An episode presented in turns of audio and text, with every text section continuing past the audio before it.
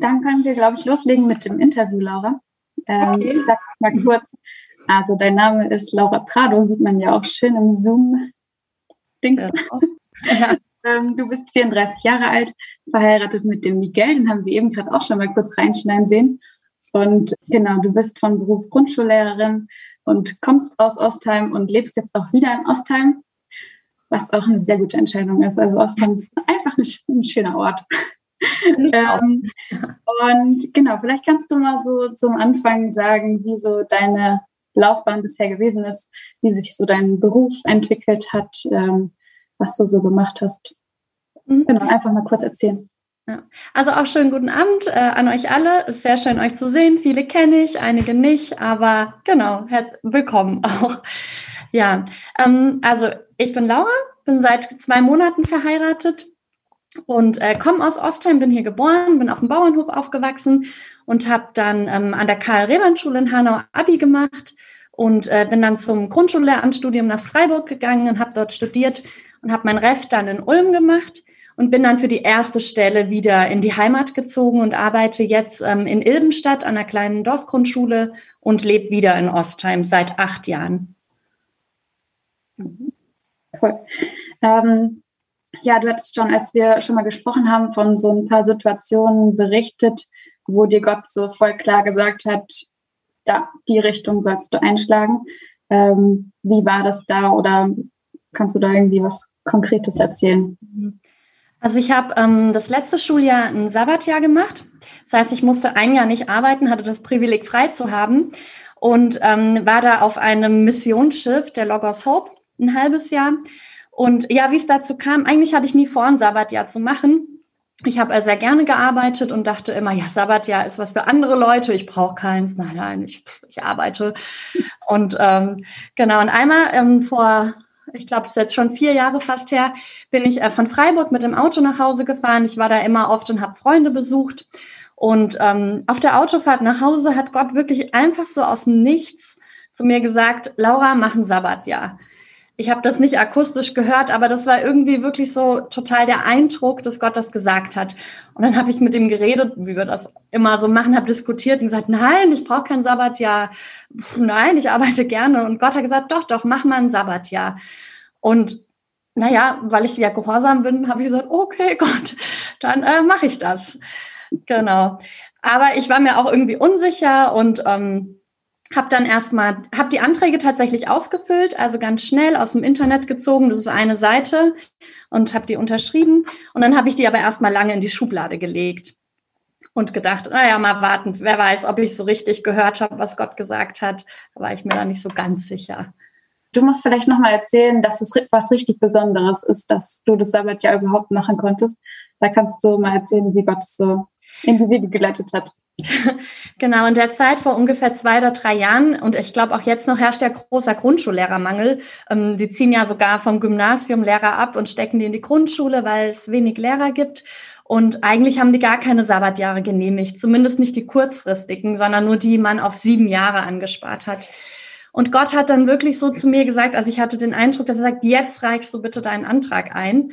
Ich so, okay, Gott, es ist aber noch Zeit. Die Frist war erst am 1. Februar und Gott hatte mich so gedrängt, das schon im August einzureichen. Und habe ich so, okay. Und ähm, dann ähm, habe ich lange nichts gehört. Und dann, ich glaube, im März habe ich einen Bescheid gekommen, bekommen, ihr Sabbatjahr wurde genehmigt. Und ich war total überrascht und meine Schulleitung auch, denn in der Zeit haben die wirklich kein Sabbatjahr genehmigt. Und ähm, der Mann vom Schulamt war wegen anderen Gründen kurz danach bei uns an der Schule und hat mich dann angeguckt und gesagt, ach, Frau Kester, Sie sind die Person, der wir das Sabbatjahr genehmigt haben. Wir wissen gar nicht warum. So, okay, danke Gott. Also es war wirklich ein Wunder. Gott hat mir das einfach geschenkt. Ja, voll cool. Ich finde es voll beeindruckend. Ja. Ähm, jetzt nochmal zu deiner Zeit so auf der Logos Hope. Ähm, ja, da ist es ja wahrscheinlich jetzt nicht immer so happy clappy gewesen, sondern da waren ja wahrscheinlich auch immer wieder Schwierigkeiten, Herausforderungen. Ähm, was hast du da so erlebt und ja, auch wie bist du damit so umgegangen? Mhm. Vielleicht noch mal kurz. Ähm, also ich hatte dann ja dieses Sabbatjahr und wusste gar nicht, was ich damit machen sollte. Ähm, und ich hatte auch das Gefühl, dass Gott mir das total freistellt. Ich hatte nicht das Gefühl, dass er irgendwie einen Plan für mich hat und ich muss irgendwas machen, sondern ich habe echt überlegt, wofür schlägt mein Herz. Und es ist, ähm, ich wollte gerne viele Christen aus der ganzen Welt kennenlernen, Geschwister weltweit. Und ich äh, lieb einfach auch Unterrichten und Schule und wollte gerne noch mal eine andere Schulform kennenlernen. Und hatte dann von der Logos Hope gehört, auf der 400 ähm, Menschen aus äh, über 60 Nationen arbeiten. Und äh, ja, die fahren so verschiedene Häfen weltweit an und äh, machen verschiedene Einsätze draußen in Schulen und Gefängnissen, Kindergärten, erzählen von Jesus oder helfen einfach nur was aufzubauen. Und auf dem Schiff sind auch ähm, kulturelle Programme und haben vor allem eine ganz große Bücherei, in der sie sehr günstig gute Bücher ähm, verkaufen, christliche, aber auch einfach Bildungsliteratur. Und genau, also dieses Schiff, da sind schon mal aus äh, 65 Nationen Christen, das war ein Punkt. Und ähm, die haben eine kleine Grundschule an Bord und die suchen immer Grundschullehrer. Und das ist eine britische Grundschule. Und ich dachte, das wäre perfekt. Dann könnte ich ein anderes Schulsystem kennenlernen und auch Gott irgendwie dienen mit dem, was ich kann. Und äh, habe gleich ganz viele Christen auf einmal. Als wenn ich nur nach Afrika in irgendeine Schule gehe, dann lerne ich Afrikaner kennen, aber auf dem Schiff ganz viele. Genau, und darum habe ich mich für das Schiff entschieden, hatte aber echt das Gefühl, Gott stellt mir das total frei. Er hat echt gesagt, Laura, mach, was du willst. Genau, und dann, ja, bin ich ein halbes Jahr auf das Schiff gegangen und dann ging es äh, los. Wir hatten so ein Pre-Ship-Training, also eine Vorbereitungszeit. Und äh, die in Holland war ja noch ganz gut. Das war angenehm. Comfort Zone kannte ich. Ja, so ein bisschen dieses Hagelsdach, was es in Holland gibt. Und ja, äh, äh Fla und so. Also das war alles noch bekannt. Und dann sind wir in den Flieger gestiegen und äh, sind nach Brasilien geflogen. Denn ich bin in Brasilien ins Schiff eingestiegen im, bei ähm, Sao Paulo. Und da hatten wir noch mal so drei Wochen Training in einem Camp, bevor wir auf das Schiff gegangen sind. Da haben wir zum einen gelernt, ähm, wirklich so diese Basics. Wir haben ja echt auf dem Schiff gelebt. Wie kann man im Wasser überleben, wenn was passiert? Wie verhält man sich bei Feuer? Wir mussten alle so Seefahrerprüfungen ablegen. Und ähm, das war der eine Teil. Und zum anderen haben wir so Evangelisationstools in die Hand gekriegt. Kinder schminken, das Evangelium erzählen. Und das mussten wir alles üben. Das hört sich ganz gut an. Und wenn ich es erzähle, denke ich, das ist ja auch total sinnvoll. Aber als ich da war, das war so der Tiefpunkt.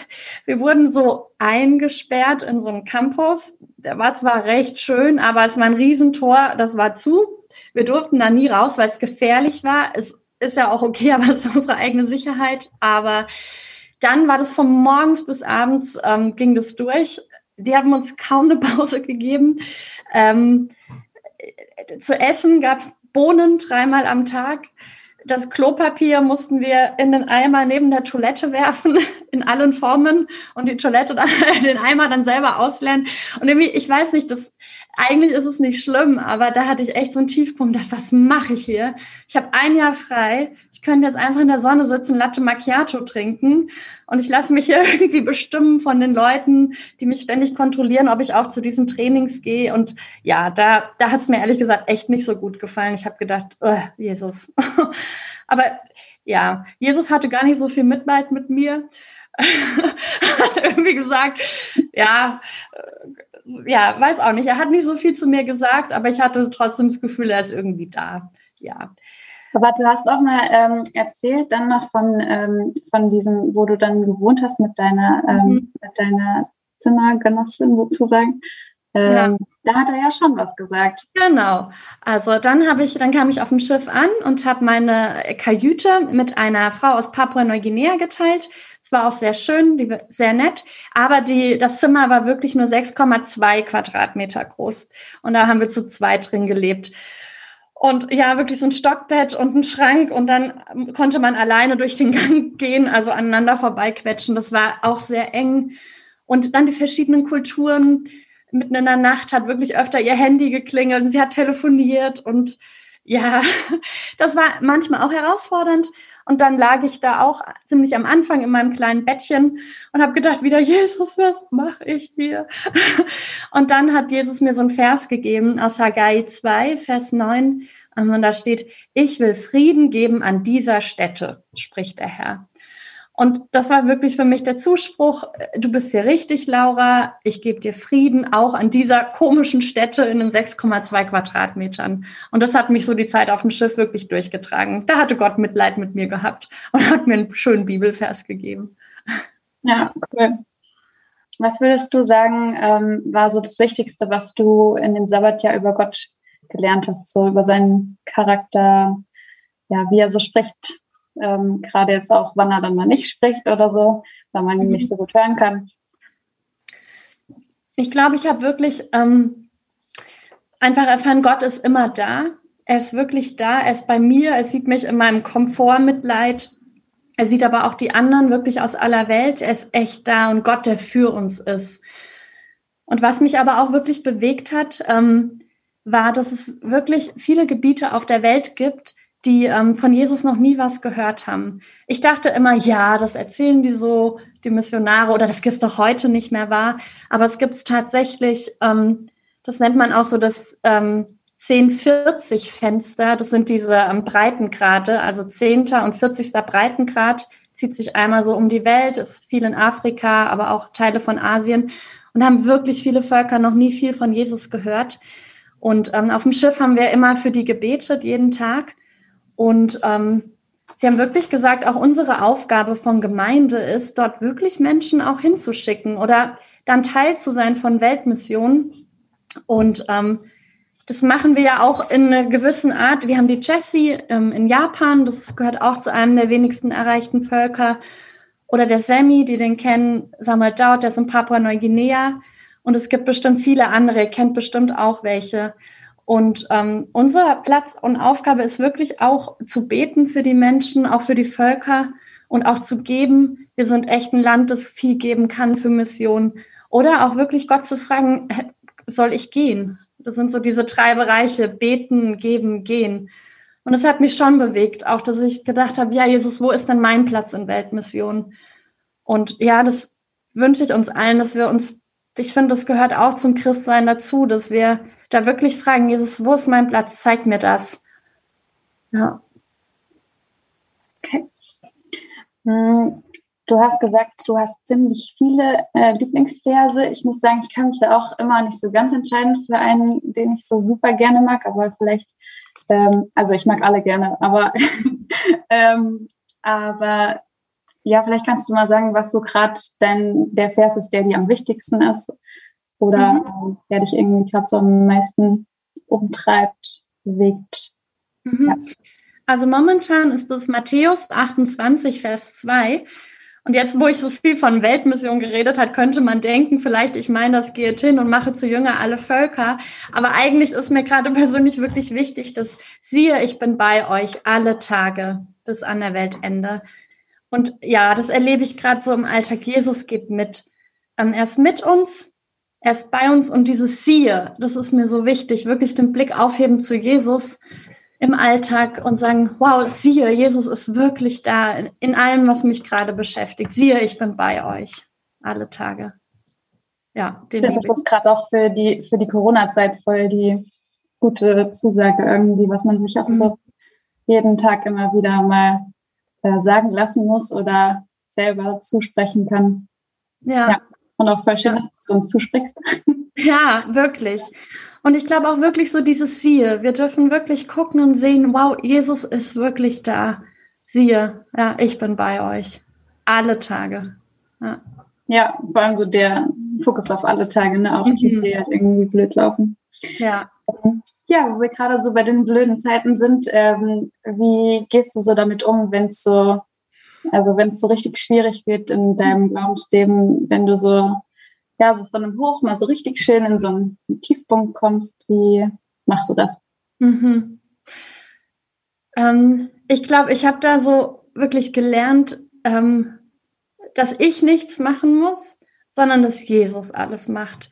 Und so wirklich in Tiefpunkten einfach zu Jesus rennen und ähm, ja, von ihm alles erwarten also das muss ich so ein bisschen hart lernen. Ich hatte ähm, gegen Ende des Studiums, waren in vielen Bereichen, ging es mir nicht so gut und ich konnte nichts mehr leisten eigentlich. Und da, äh, genau, habe ich gelernt, auf mich kommt es nicht an, sondern einfach da sein und sagen, Jesus, ich kann nicht mehr ihm alles sagen. Und, ähm, und, und dann, da hatte ich auch mal gesagt, Jesus, ich kann dir noch nicht mal mehr alles sagen. Ich will dir nicht mehr was sagen. Und da hat Jesus zu mir gesagt, hat er mir wieder einen Bibelvers gegeben, weil er ist echt so gnädig. Gott liebt uns. Und er hat gesagt, dennoch bleibe ich stets an dir, denn du hältst mich an meiner rechten Hand. Das ist aus Psalm 73. Und das war wirklich so, du hältst mich. Also Gott hält mich, auch wenn ich nicht mehr kann und nicht mehr will, Gott hält uns. Und ähm, ich glaube wirklich in schwierigen Zeiten, wir, wir, und wir dürfen das erleben, dass Gott uns hält. Ähm, genau. Und, und wenn, wenn ihr das noch nicht erlebt habt, dann kommt vielleicht der Punkt, an dem Gott euch zwingt, das zu erleben. Aber er wird euch halten, weil er hat es wirklich versprochen. Psalm 73, du hältst mich bei meiner rechten Hand. Genau. Und das, das macht mich auch so frei. Also seitdem denke ich, pff, auf mich kommt es eh nicht an. Also wirklich nicht. Jesus ist, Jesus will alles machen in mir. Und ich, ich muss auch gar nichts machen. Also, und ich darf ihn machen lassen. So sind ja auch die Früchte des Heiligen Geistes, die in uns wachsen. Wir, in uns steckt das nicht. Aber wenn wir uns Jesus aussetzen und sagen, Herr, mach du in mir, ich will, dann macht er. Ja. ja. Nur genau, halt den Kontakt nicht zu verlieren zu Jesus, so einfach immer ihn wieder zu suchen. Aber auch da ohne Leistungsdruck, weil selbst wenn wir das nicht machen, er hält uns bei, seiner, bei unserer Hand. Ja. Das bringt mich eigentlich auch zur nächsten Frage. Du hattest ähm, ja gesagt, dass du, ähm, da greife ich dir jetzt ein bisschen vor, das ist jetzt eigentlich keine mhm. Frage mehr. ähm, aber äh, du hattest gesagt, dass du die, äh, dass dich die Hanna in der Bibel ähm, sehr fasziniert, die ja auch halt so ähm, zu Jesus gegangen ist und ähm, da an ihm festgehalten hat. Und ähm, ja, wieso findest du sie halt irgendwie so spannend? Also ja, einmal der Punkt, aber ähm, ja, was mhm. du was an ihr so bemerkenswert? Ja. Warum sollte man sich irgendwie an ihr orientieren? Also nicht jeder und vielleicht können die Männer damit nicht so viel anfangen, ich weiß es nicht. Aber für mich, ich mag die Hannah aus 1. Samuel, die konnte ja jahrelang keine Kinder kriegen und ähm, dann hat sie ein, ist sie einfach einmal in den Tempel gegangen zu Gott und hat hemmungslos geweint und Gott einfach ihr Herz ausgeschüttet. Und ähm, Gott hat äh, sie erhört. Und ähm, genau, ich liebe Hannah, weil es steht echt in der Bibel, sie hat ihr Herz vor Gott ausgeschüttet. Und äh, ja, das, das, das finde ich toll. Einfach zu Gott kommen, hemmungslos weinen und sagen, Jesus, hier bin ich, hier ist alles, mach du. Ja, darum mag ich Hannah. Aber wenn die Männer sagen, äh, mag ich nicht, äh, guckt euch Simson an oder jemand anderen. ja. genau. Okay. Ja, wenn du jetzt so, sag ich mal, so alles zusammenfassen würdest, was du jetzt so die in der letzten Zeit erlebt hast, ähm, was du da so daraus gelernt hast, äh, was dir so klar geworden ist, was Gott dir gezeigt hat so an der Zeit. Ähm, was würdest du jetzt uns, die wir hier dir gespannt zugehört haben, ähm, raten oder was würdest du sagen, sollten wir jetzt so mit nach Hause nehmen? Wir sind ja zu Hause, aber wir sollten wir so mit in den Alltag nehmen. Mhm. Genau. Mhm. Also Genau, es gibt nirgendwo Erfüllung außer in Jesus. Und er ist wirklich das wahre Leben. Und er hat ja auch gesagt in Johannes 10, Vers 10, ich bin gekommen, damit sie das Leben und volle Genüge haben sollen. Und Jesus will uns wirklich erfüllen. Er ist der Einzige, der uns kennt. Er ist der Einzige, der es auch kann. Ähm, und dafür ist er gekommen. Und Gott sieht auch jeden Einzelnen von uns. Und Gott weckt auch Träume in uns. Also das habe ich so erlebt mit dem Sabbatjahr, dass er einfach, er hat das schon vorher gesehen, dass ich es irgendwie brauche oder mir gut tun würde, als ich es nicht gesehen habe. Und Gott hat es einfach geschenkt. Und so sieht Gott auch wirklich jeden von euch, wirklich. Und er will euch Leben in Fülle geben.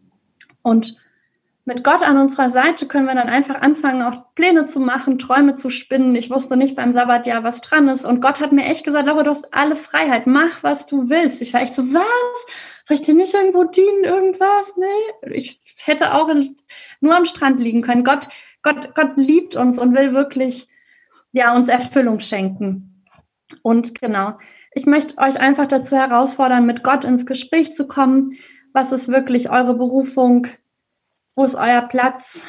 Wo kann er vielleicht noch irgendwie Träume wecken? Und für uns alle gilt immer, siehe, ich bin bei euch alle Tage bis an der Weltende. Amen, würde ich sagen. cool. Ja, ähm, vielen Dank dir für deine coolen Worte und inspirierenden Worte. Ich glaube, das müssen wir jetzt erstmal alle ja, verdauen und ähm, ja, mit in unser Herz nehmen.